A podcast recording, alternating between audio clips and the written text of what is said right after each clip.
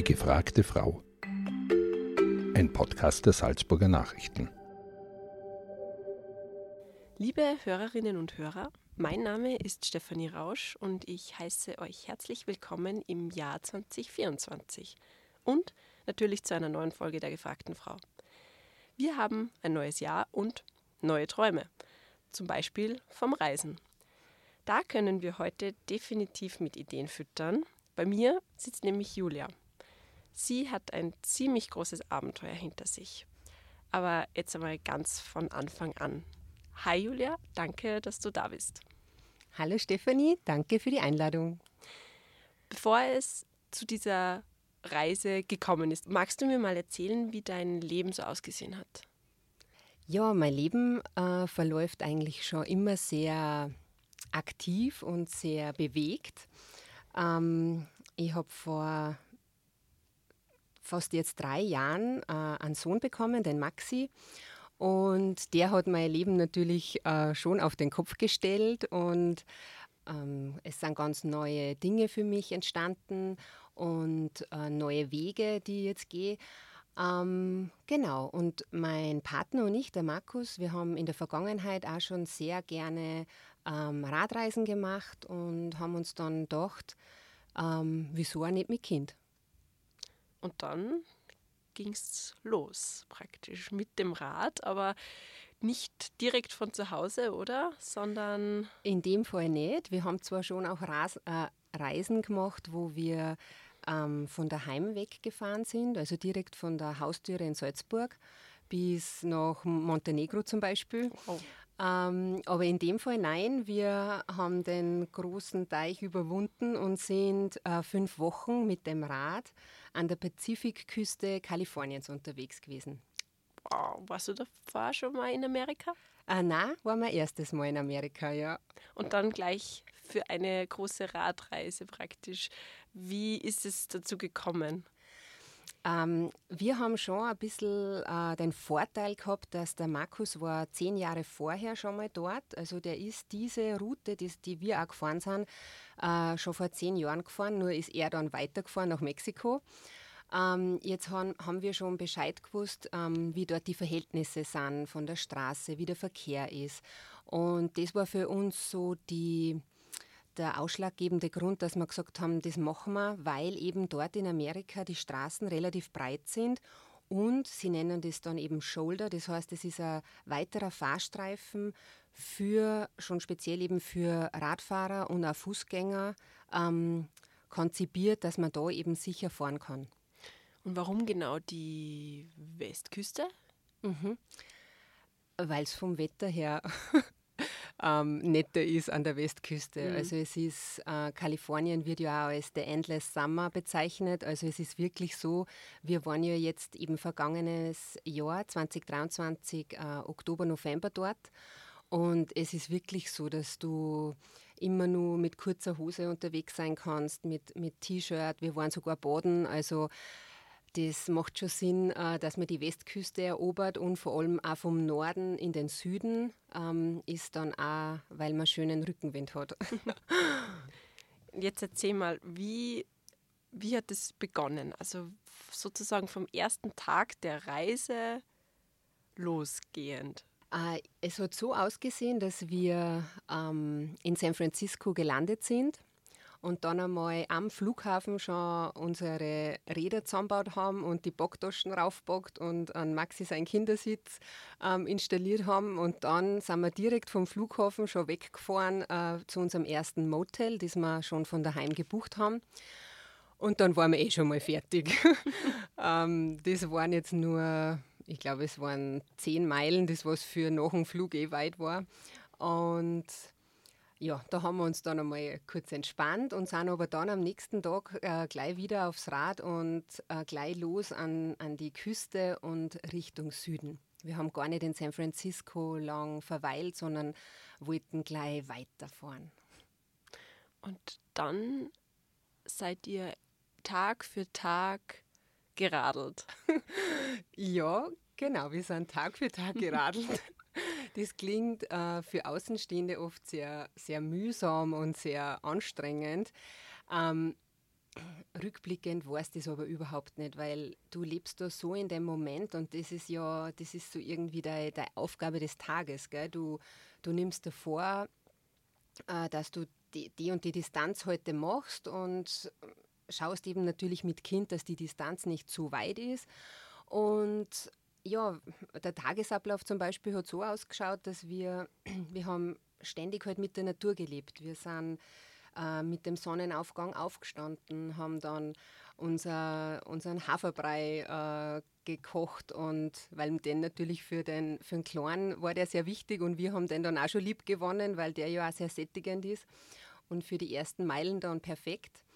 Ähm, genau, und dann haben wir unser, unser Zelt. Wir haben ja die ganze Campingausrüstung dabei gehabt. Also es war ja nicht nur die Challenge, dass wir mit Kleinkind reisen, sondern auch äh, wir haben die gesamte Campingausrüstung, sprich Zelt, Schlafsäcke, Kocher, wir haben alles mit dabei gehabt ähm, und haben dann eben in der Früh genau das Zelt abgebaut, ähm, haben dann unsere Hygiene gemacht und ja, sind dann aufs Rad und sind einmal die ersten Meilen äh, an der Küste, immer rechts von dir der Pazifik. Äh, die Sonne scheint dir ins Gesicht und ja, und du hast eigentlich einen Dauergrinser drauf. Wie viele Kilometer pro Tag seid ihr geradelt?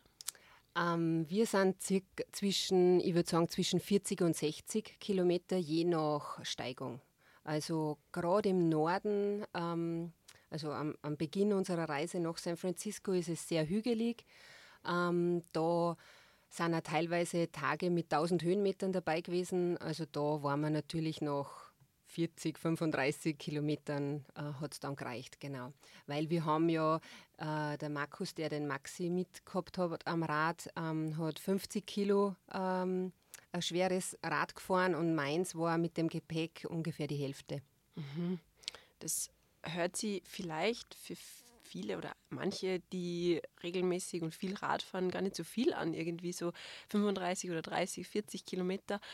Äh, aber es, es hängt sie dann schon an, oder? Also äh, ist jetzt nicht vergleichbar mit einer normalen Radausfahrt, wenn man eigentlich nur äh, vielleicht sogar sehr leichtes 8 Kilo, 10 Kilo Rad hat und nur das, was man anhat und vielleicht was zu trinken und ein bisschen was zum Essen, oder? Genau. Das war auch ähm, von Markus am Anfang so die, die Sorge, in Anführungszeichen, dass er gemeint hat, weil er ist ein ambitionierter Radfahrer mhm. und er hat sich am Anfang gedacht, na, ob mir das nicht zu wenig ist, da diese paar Kilometer. Und es war eben dann mit dem Gepäck und mit, dem, mit den Höhenmetern dazu und einfach auch, ja, du bist dann auf einem anderen Kontinent, äh, es sind andere Temperaturen, es ist, es ist einfach vieles anders, gell? Und du hast ja sonst auch noch Aufgaben dazu, eben mit dem Zelt, die, das Kochen, also einkaufen gehen müssen. Also es sind schon irgendwie so diese Alltags-To-Dos, mhm. die ja dann nicht wegfallen. Ähm, also deswegen haben diese 40 bis 60 Kilometer am Tag eigentlich total ausgereicht. Wusstet ihr im Vorhinein, wie weit die Etappen sind pro Tag? Oder habt ihr euch da spontan entschieden? Wir haben äh, das tatsächlich so gewählt, je nach Campingplatz. Also wir haben geschaut, durch das, dass wir eben mit Kleinkind reisen, dass wir jetzt nicht irgendwo wild campen.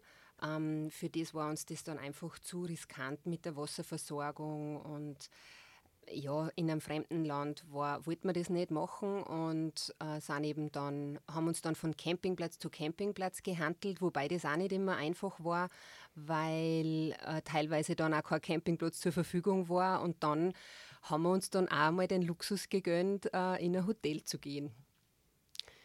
Aber ihr wart sehr lange unterwegs, ich glaube fünf Wochen insgesamt, oder? Genau. Wie oft wart ihr dann in einem Hotel tatsächlich? Weißt du das ähm, noch? Ich glaube, es war eben mit dem, mit dem Start in San Francisco mhm. und dann mit dem Wiederrückflug etc. Ich glaube, dass wir fünfmal circa im Hotel geschlafen haben.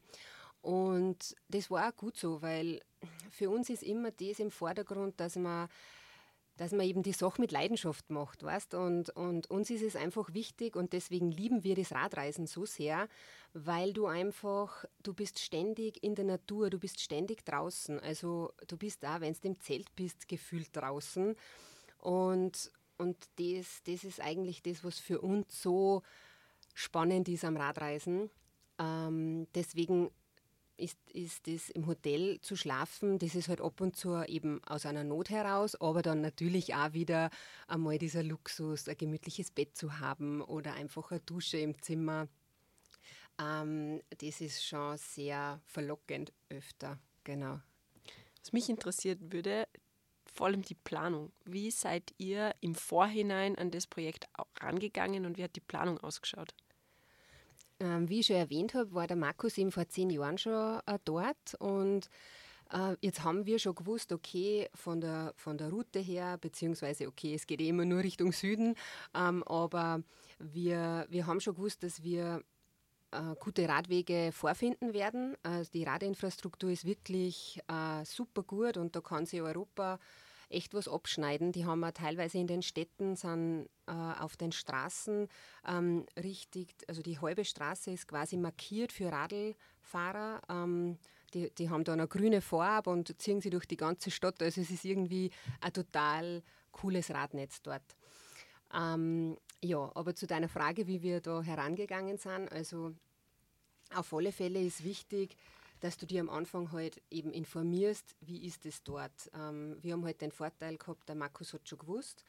Ähm, man muss aber trotzdem planen. Äh, man muss im Vorfeld überlegen, wie, mit welchem Rad fahre ich, wie, wie, wie will ich das aufbocken. Also wir haben zum Beispiel auch für einen für Maxi nicht nur den Kindersitz, oberhalb vom Gepäcksträger kennt man das, ähm, mitgehabt, sondern auch einen Frontsitz. Also der ist quasi am Oberrohr fixiert, dass er eben einmal vorne sitzen kann, falls er ähm, nicht in den Kindersitz mag, was auch ab und zu vorkommen ist, äh, dass man ja eine Alternative anbieten kann und man aber trotzdem weiterkommt. Also das ist ein Tipp am Rande, immer schauen, dass man eine zweite Möglichkeit hat. Ähm, für uns war jetzt ein Radanhänger äh, keine Option gewesen. Ähm, genau, und man sollte sich dahingehend einfach total gut vorbereiten. Wir haben dann wirklich schon im Vorfeld bei uns zu Hause ähm, alles aufgebaut gehabt, wo, was kommt in welcher Packtasche, ähm, wie, wie schaut die Fixierung aus am Rad, wie ist die, die Sicherheit, sind wir gut sichtbar, haben wir genügend Lichter, Reflektoren mit. Ähm, so sind wir da herangegangen. Und natürlich die äh, Reiseführer von Freunden ausglichen und genau. Vom Wetter her war es ja hauptsächlich schön und sonnig, oder? Ja. Also habt ihr, wart ihr schon, wart ihr dann mal eigentlich mit Regen konfrontiert oder schlechtem Wetter oder Sturm sogar? Na, es war tatsächlich nur einmal, dass während der, der Tagestour äh, wir eine graue Wetterfront zu uns ziehen haben sehen und da hat es dann kurz ein bisschen genieselt, aber das war, glaube ich, in zehn Minuten vorbei. Und ansonsten haben wir zwei, drei Tage dabei gehabt, wo einfach so ein dichter Nebel war, dass die Sonne nicht durchkommen ist. Mhm. Ähm, Von der Temperatur her, wie, wie kann ich mir das vorstellen? Ähm, ich würde sagen, ähm, die Temperatur an sich kann ich da eigentlich gar nicht sagen, weil es ist immer in Fahrenheit äh, angezeigt mhm. worden und das war dann irgendwie ein bisschen kompliziert zum Umrechnen. Ähm, aber ich würde so sagen, es war auf alle Fälle kurze Radhosenwetter mhm. mit äh, Radtrikot und im Norden war schon teilweise eben, wo ich dann noch irgendeine Windjacke drüber angehabt habe, aber großteils war es wirklich warm. Es war jetzt nicht heiß, was super war zum Radfahren. Und am Abend braucht man dann schon oft eine, eine Jacke. Was sind so deiner Meinung nach die Essentials, ohne die es niemals gegangen wäre bei euch?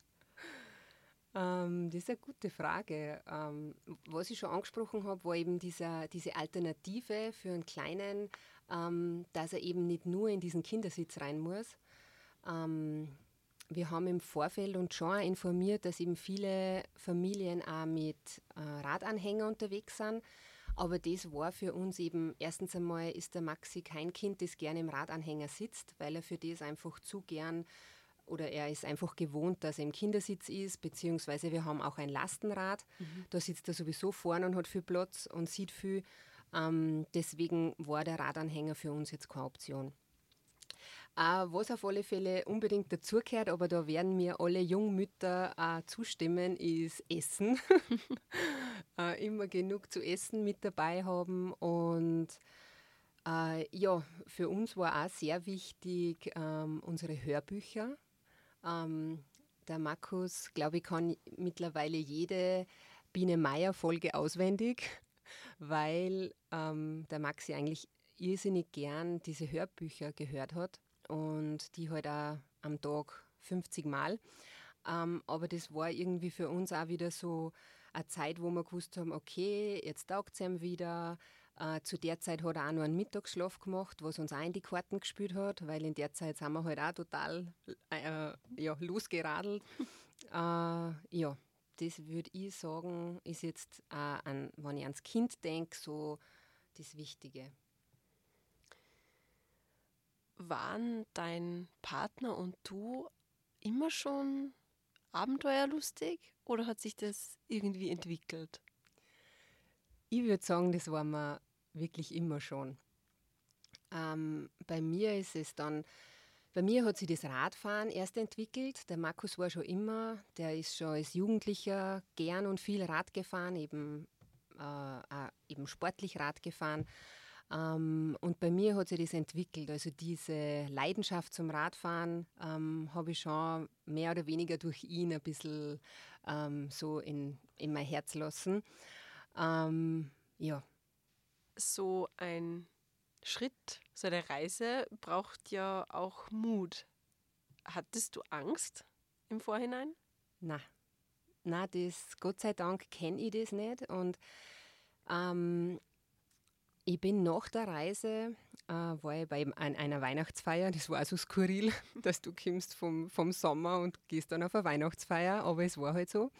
Ähm, und bin dann eben auch, habe halt über unser Abenteuer erzählt und bin dann angesprochen worden, ja und habt ihr da vorher geschaut wegen der medizinischen Infrastruktur und äh, wo da die Krankenhäuser sind und habt ihr da alles mitgehabt und ich war wirklich so, äh, na, wir haben vielleicht auch ein bisschen blind für manche, aber für mich ist es einfach so ein Grundvertrauen. Ich weiß, wir, wir sind jetzt nicht im, in der tiefsten Sahara, wo, wo ich weiß, da, da würde jetzt äh, lange Zeit irgendwie keine Hilfe auch nicht äh, herankommen, sondern wir sind ja auf einer Strecke, wo, ähm, wo Menschen sind und wo man irgendwo schnell hinkommt.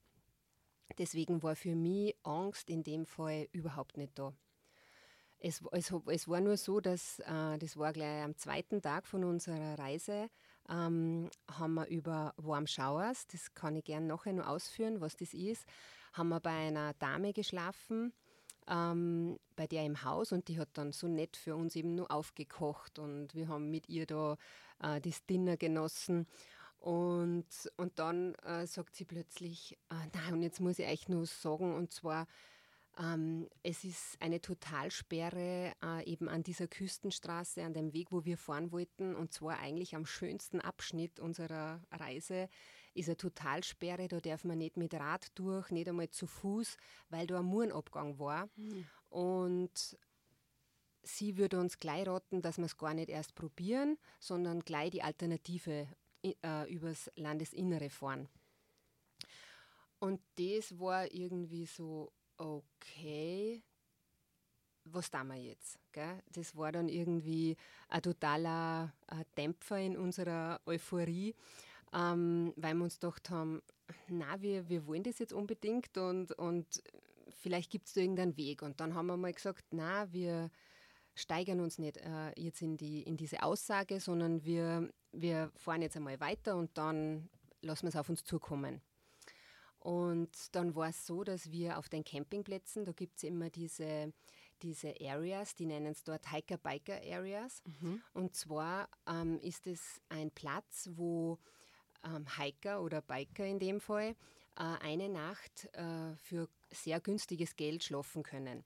Und das Tolle an diesen Zonen ist halt, dass dort wirklich die Radlfahrer und die in dem Fall Wanderer, aber es waren, wir haben nie Wanderer dort gesehen, also es waren eigentlich nur Radfahrer, die kommen da immer am Abend zusammen. Gell? Und das ist total cool, weil du triffst jeden Tag andere Leute. In unserem Tempo waren es halt wirklich jeden Tag andere, weil teilweise sind die halt schon über Monate hinweg von Alaska kommend, waren die am Weg ähm, und sind dann eben äh, bei der an der Küstenstraße wieder weiter Richtung Patagonien und, und Südamerika runter. Und das war einfach total spannend und interessant, was die, was die jeden Tag für neue Geschichten uns erzählt haben.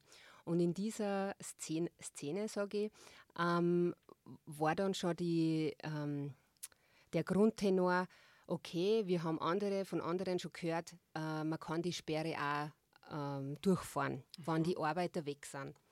Und dann haben wir voll lang hin und her überlegt, ja, sollen wir das jetzt machen oder, weil es sind schon 20 Kilometer Anfahrt gewesen bis zur Sperre und du hättest uns das alles wieder zurückfahren müssen. Jetzt war das schon ein bisschen so, hm, sollen wir das oder sollen wir nicht? Und dann, ja, wir machen das jetzt. Und dann am Weg dorthin war es sogar noch so, dass der, der Sheriff mit dem Auto vorbeigefahren ist und nur in den Lautsprecher so reingesprochen hat, äh, Achtung, Achtung, die Sperre kommt in weniger wie zwei Meilen.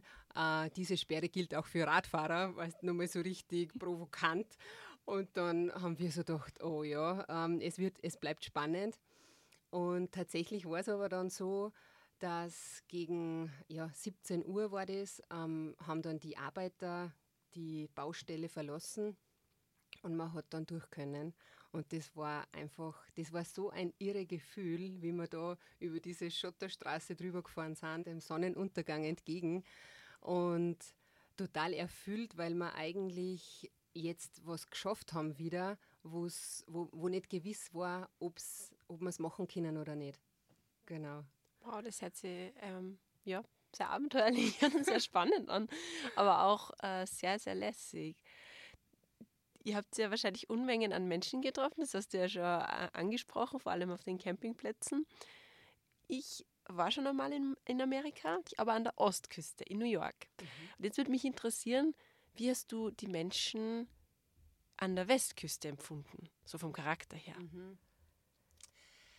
Ich war total überrascht, wie locker und wie positiv die Kalifornier sind also es hat mich wirklich geflasht. Ich habe mir es nicht gedacht, ähm, dass, dass so eine, eine Herzlichkeit, so eine Freundlichkeit, ähm, Hilfsbereitschaft ähm, und auch die, die Leute haben sich wirklich Zeit genommen, um mit uns in Kontakt zu kommen. Sie waren auch total interessiert. Also das war jetzt nicht nur oberflächlich, ähm, ein oberflächliches Gerede, sondern die waren wirklich daran interessiert, wo wir herkommen, wie cool sie das finden, dass wir das mit Kind machen. Natürlich nur ein, ein Nebensatz ist, äh, und unser Maxi war natürlich da schon äh, unser Joker, wenn man so sagen will, weil also wir sind wirklich ohne Übertreibung fast an jeder Ecke, haben sie uns irgendwie angesprochen, wie, wie cool das ist und sie gratulieren uns und sie freuen sich so für uns und das war einfach, und man hat aber gespürt, sie freuen sich wirklich. Und ja, ich muss echt sagen, das hat angefangen bei äh, einer Dame, die bei einem Coffeeshop ähm, den Kaffee macht, die das aber auch mit einer Hingabe macht und mit einer Begeisterung, ähm, wo man einfach das Gefühl hat, die ist zufrieden mit ihrem Leben. Und, oder wir waren eben auch in Waschsalons natürlich und oder im Waschsalon hat mich auch mal ein Herr angesprochen, der gerade den Boden geschrubbt hat und hat mich angestreut, dass ich mir wirklich gedacht habe, Wahnsinn, also so eine, wie ich schon gesagt habe, so eine Zufriedenheit, so eine Positivität, das darf ich mir bei uns oft im Alltag ein bisschen mehr wünschen, muss ich sagen. Und also auf alle Fälle, ja, Daumen hoch für, für, die, für diese Mentalität da drüben. Mhm. Voll schön. Ihr seid ja auch bei Privaten untergekommen, oder? Weil du vorher schon Warm Showers erwähnt hast. Was ist denn das genau? Also Warm Showers ist eine Plattform für Radfahrer, von Radfahrern. Also man kann es vergleichen wie mit äh, Couchsurfing, halt dann nur für Radfahrer. Und es ist wirklich, wir haben das nur daheim installiert und haben uns schon im Vorfeld auch ein bisschen angeschaut, wo, wo gibt es da ähm, Hosts in dem Fall, die ähm, entlang unserer Strecke halt sind und haben uns die dann auch schon markiert und es war wirklich also ich kann das nur jedem empfehlen, der eine Radreise anstrebt, äh, sich da ein bisschen zu informieren, weil es, es gibt keine einfachere Möglichkeit, wie du mit den Einheimischen in Kontakt trittst, als wie über diese Plattform. Und du kannst dort wirklich kostenlos eben übernachten. Du musst da nichts zahlen dafür. Ähm, die stellen da entweder an, eben äh, ähm, einen Platz für dein Zelt zur Verfügung oder einfach ein, eine Couch in dem Fall oder sogar ein Zimmer, wo du dann auch eine eigene Dusche hast. Ähm, also jede Möglichkeit gibt es da. Und wir haben wirklich so nette Bekanntschaften gemacht, weil natürlich die Leute, die das anbieten, auch radaffin sind. Und das ist einfach total nett. Die tischen dann am Abend für die auf und, und machen da großes Abendessen und da wird dann einfach über alle möglichen Radurlaube und Radausfahrten geplaudert und es ist einfach herrlich. Welche Hürden sind euch neben all diesen positiven Sachen untergekommen?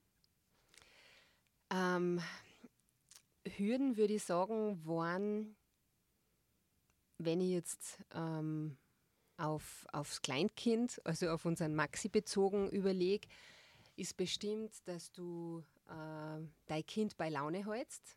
Ähm, weil natürlich wird es irgendwann dann einmal Fahrt und ich will dann irgendwie aussehen. Und wenn wir da kilometerlang, wie es im Süden war, da fährst du kilometerlang an einem Sandstrand entlang. Gell? Und da ist sehr oft gekommen, Mama, ich mag Sand spielen.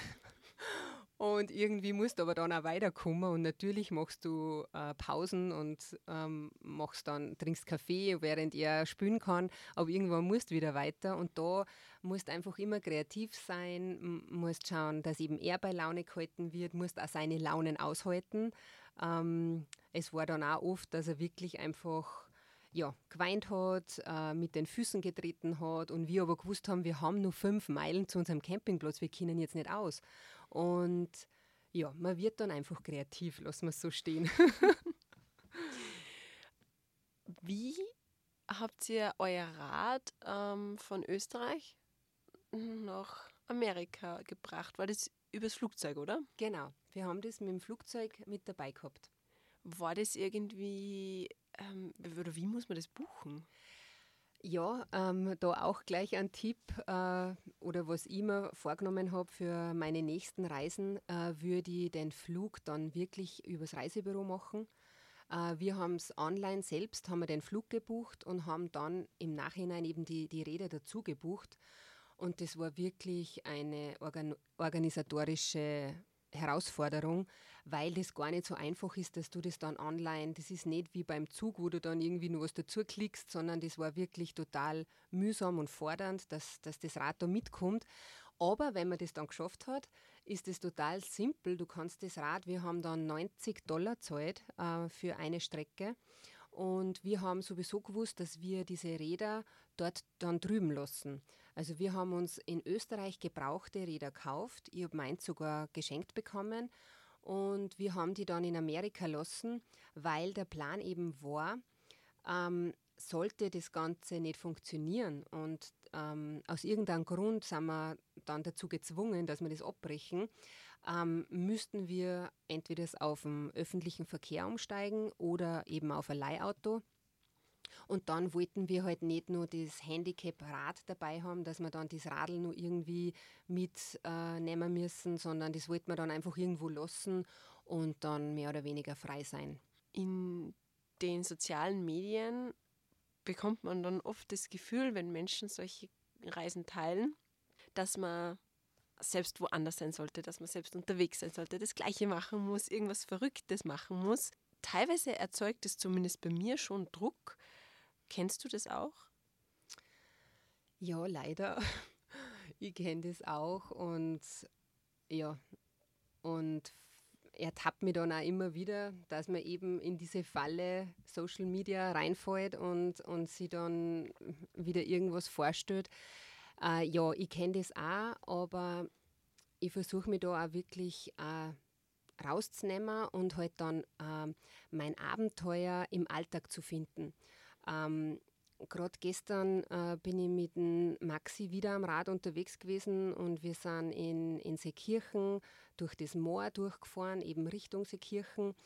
Und irgendwann habe ich dann zu ihm gesagt, Maxi, es ist gerade voll schön mit dir und ich möchte gerade nirgendwo anders sein, weil es war wirklich so, es war schönes Wetter, es war nicht zu kalt, es hat einfach, es hat so, so gepasst und es war, wir waren in der Natur draußen und da habe ich mir selber wieder gedacht, Ähm, man muss nicht immer den höchsten Berg erklimmen oder das Aufregendste und äh, Skurrilste machen, sondern man muss eigentlich nur im Alltag rausgehen.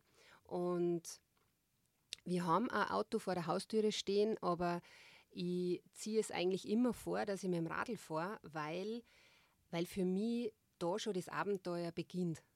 Gab es eigentlich auch Kritik an eurer Reise? Also hast du mitbekommen, dass jemand von wegen schlechte Eltern, Gefahren und so weiter, das sich geäußert hat?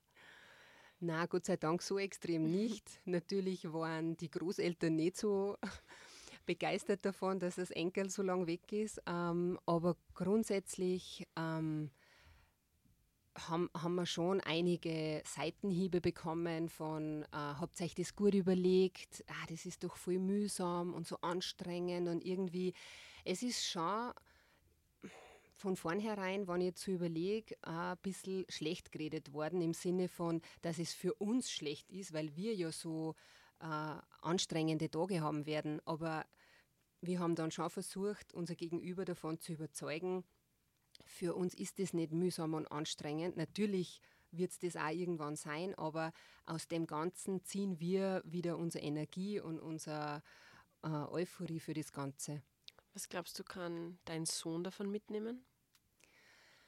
Äh, ich denke, dass er durch, durch das Reisen und durch das, dass er sieht, wie, wie offen äh, Mama und Papa auch auf fremde Leute zugehen, ähm, dass für ihn da dies, die Grundwerte einfach gefestigt werden. Dass er, wenn es um, um Vertrauen geht, um Verbundenheit, um Familie, ähm, dass er da dann wirklich gestärkt durchs Leben gehen wird. Du bist ja erst eigentlich seit kurzem wieder da, also November 2023 angekommen, jetzt haben wir Jänner 2024. Wie war das Ankommen? Du hast schon kurz erzählt wegen der Weihnachtsfeier, aber wie, wie war das in deinem beruflichen Alltag wieder anzukommen und in deinem privaten? Mhm. Ähm, es, war, es war okay. ähm, wir natürlich bereitet man sich dann auch schon darauf vor, dass man jetzt heimkommt. Und es, es war von der Dauer her für uns wirklich perfekt. Also die, die fünf Wochen am Rad waren super. Und eben dann nur die Woche, wo wir dann wieder Richtung Norden zum Ausgangspunkt zurück sind. Also es war von der Dauer her perfekt, würde ich sagen. Natürlich gibt es immer wieder so Stimmen im Kopf, die sagen, Maun, es war ja nur cool gewesen, da noch Richtung Mexiko runter. Und ja, es gibt immer ein, immer noch länger. Und, aber es war okay und auch das Zurückkommen, ich habe mich schon gefreut auf Familie und Freunde. Ähm, natürlich war der November jetzt als äh, Monat nicht, nicht unbedingt perfekt, muss man dazu sagen, weil es, wir sind heimgekommen und es war dann die, es hat dann die schiere Phase begonnen mit Regen und mhm. kalt und äh, von dem her habe ich aber einfach auch immer mir die, die Bilder und die Momente und Begegnungen der Reise alle wieder vierer geholt. Und an dem habe ich einfach auch äh, die, letzte, die letzten Wochen und so gut überstanden. Und es ist ja dann auch, ich, ich mag Weihnachten und ich mag die Zeit davor sehr, sehr gern. Ähm, also es hat total für mich gepasst, wie es war. Apropos Bilder, du hast äh, sogar welche mitgebracht. Ja, genau. Die liegen da jetzt nämlich bei uns auf dem Tisch. Und ich finde die sehr schön, weil sie ja auch mir, wo ich nicht dabei war, einen sehr guten Eindruck davon vermitteln, wie es dort ausgeschaut hat. Also es, ist sehr, es schaut sehr warm aus, mhm. teilweise ein bisschen trocken. Mhm. Und direkt, ja, da, wo sie direkt neben der Küste fahrt, das ist natürlich schon Hammer. Also das Meer habt ihr auch genießen können, oder? Also es hat schon reingegangen. Ja, genau. Also wir waren, wir waren auch ähm, baden. Natürlich ist der Pazifik ja eher rau und man sieht da total viel Surfer dort. Also es ist jetzt kein, äh, ja, es ist jetzt kein äh, Schwimm, Schwimmmeer. ähm, wir sind dann immer, der Maxi und ich, sind dann in die Wellen reingelaufen und wieder zurück und ähm, genau, haben so dann das, das Meer genossen. Genau. Da sieht man eben ganz gut, was ich vorhin angesprochen habe, die Schulter, wo man eben äh, ganz viel Platz auch hat, dass man eben auch sicher fahren kann und, und da Es ist sehr breit. Es Genau. ist einfach eine sehr breite Straße und, und Radweg auch. Genau. Ah ja, und mit Zelt. Ja, und es war, äh, ähm, es war schon so, dass wir, wir haben uns eigentlich im Vorfeld gedacht, dass wir mehr Familien mit Rad, also mehr Familien am Rad sehen werden. Äh, dem war aber leider nicht so. Ähm, wir haben tatsächlich, wir haben Familien getroffen, die halt sich dort einen Campingbus, einen Campingbus oder einen großen Camper ausgeliehen haben und dann eine Amerika-Tour gefahren sind, aber wir waren wirklich tatsächlich die einzigen mit Kind am Rad. Und es war dann sogar schon so, dass unser Ruf uns vorausgeeilt ist, dass wir äh, zu einem Campingplatz gekommen sind und dann haben sie uns angesprochen, seid ihr die Österreicher mit Kind? Und dann wir so, ja. Und ähm, das war eigentlich für uns total überraschend, ähm, dass wir da so die Exoten waren.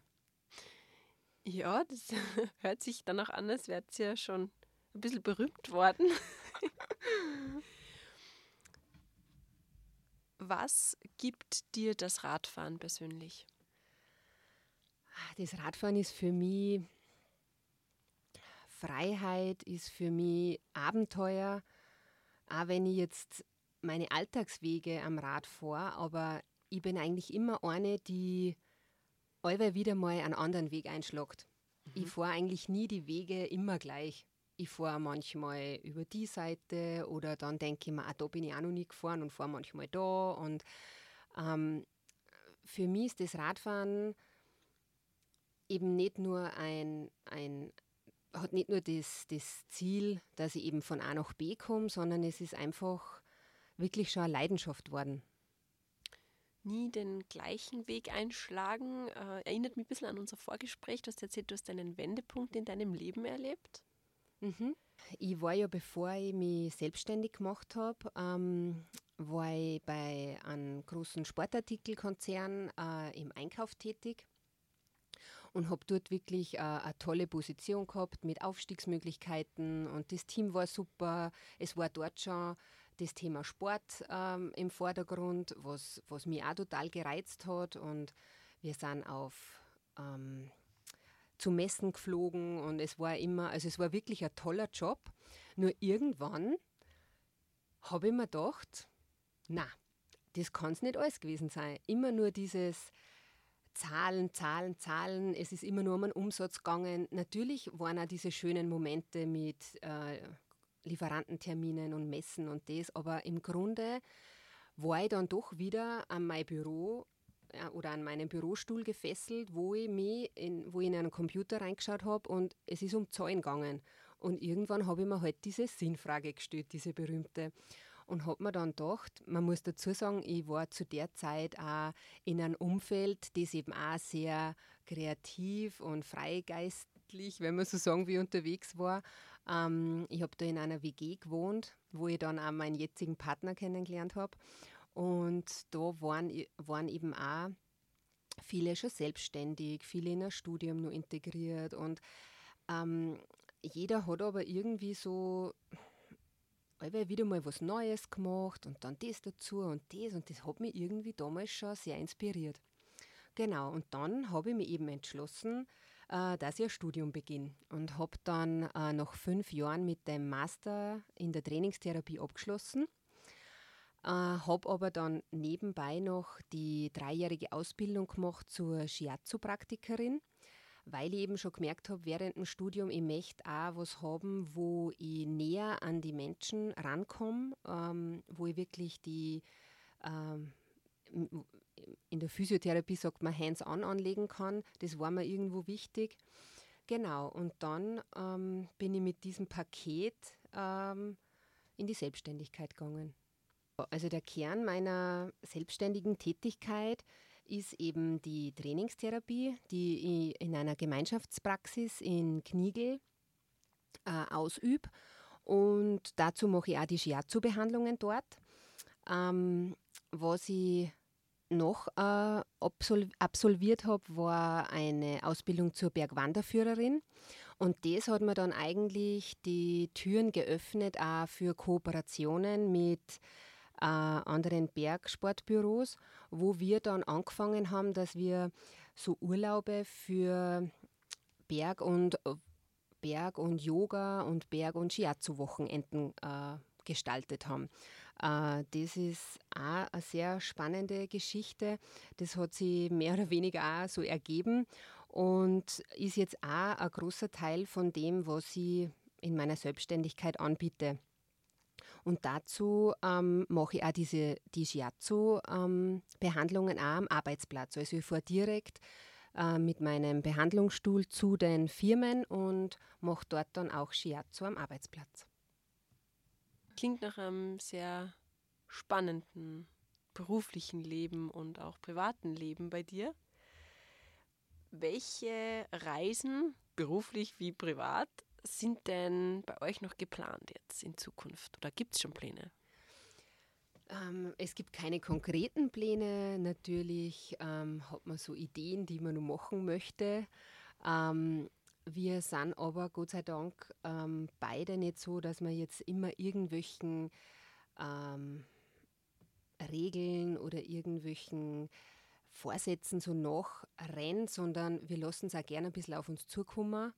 Ähm, wir waren zum Beispiel letztes Jahr äh, im Frühjahr war das, waren wir äh, in der Toskana. Wir haben dort ein Ferienhaus gemietet gehabt mit Freunden und äh, waren eben dort auch Radfahren. Und wir könnten uns vorstellen, dass man eben 2024 auch vielleicht ein bisschen näher an Österreich auch ein Ferienhäuschen mietet und von dort dann so Touren macht. Ähm, ist für uns jetzt neben dem Campen auch eine coole Möglichkeit, ähm, unterwegs zu sein. Und natürlich möchte ich schon 2024 wieder nutzen, dass ich eben äh, mit meiner Familie äh, wieder zelten gehe und wieder ganz viel in der Natur bin. Ähm, das möchte ich mir auf alle Fälle vornehmen.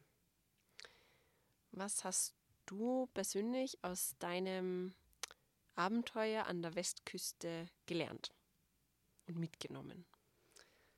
Ja, ich habe mir mitgenommen, dass ich wieder ein bisschen lockerer wir auch im Alltag, weil ich eben, weil ich so inspiriert war von den Kalifornierinnen und Kaliforniern, ähm, die, eigen, die so eine Grundzufriedenheit mitgebracht haben, bei egal was sie machen, wo ich mir gedacht habe, ich bin oft eben, und da denke wieder an, die, an, an das Smartphone und an die Sozial sozialen Medien und an das, was wir vorhin gesprochen haben, je mehr ich natürlich da reinschaue und in Gedanken dort bin, wo ich eigentlich gerade nicht bin, desto weniger bin ich im Moment und desto weniger kann ich zufrieden sein.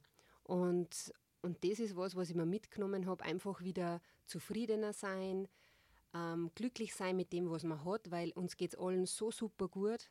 Wir, wir haben alle alles, was wir uns vorstellen können und sind trotzdem so unzufrieden. Und das ist eigentlich äh, für mich so was, was ich nicht mehr machen will oder was ich nicht mehr haben will. Tja, das wäre jetzt ein wunderschöner Abschluss von dieser Folge gewesen, wenn ich nicht noch eine ganz wichtige Frage hätte an dich. Und zwar, wie viele Unterhosen nimmt man auf ein fünfwöchiges Radabenteuer mit? Hm, ich kann es jetzt gar nicht mehr so genau sagen, aber ich glaube, es waren wahrscheinlich fünf. und nachdem das jetzt geklärt ist, danke ich dir, Julia, für deine Offenheit und deine Geschichte. Und euch, liebe Zuhörerinnen und Zuhörer, danke ich natürlich wie immer fürs Dabeisein. Wer jetzt Lust bekommen hat aufs Radfahren, der kann sich gleich noch die vorherige Folge der gefragten Frau anhören, und zwar von meiner Kollegin, der Hilde Meyer. Die hat nämlich mit äh, der Gründerin der Spicy Cycling Girls gesprochen. Die haben eine Radgruppe für Frauen in Salzburg gegründet und wer sich anschließen mag, ist natürlich herzlich eingeladen. Vielen Dank fürs Dabeisein.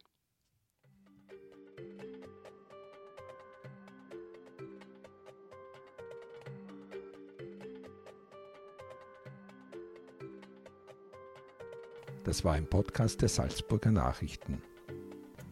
Wenn Sie mehr wissen wollen, besuchen Sie uns im Internet auf www.sn.at.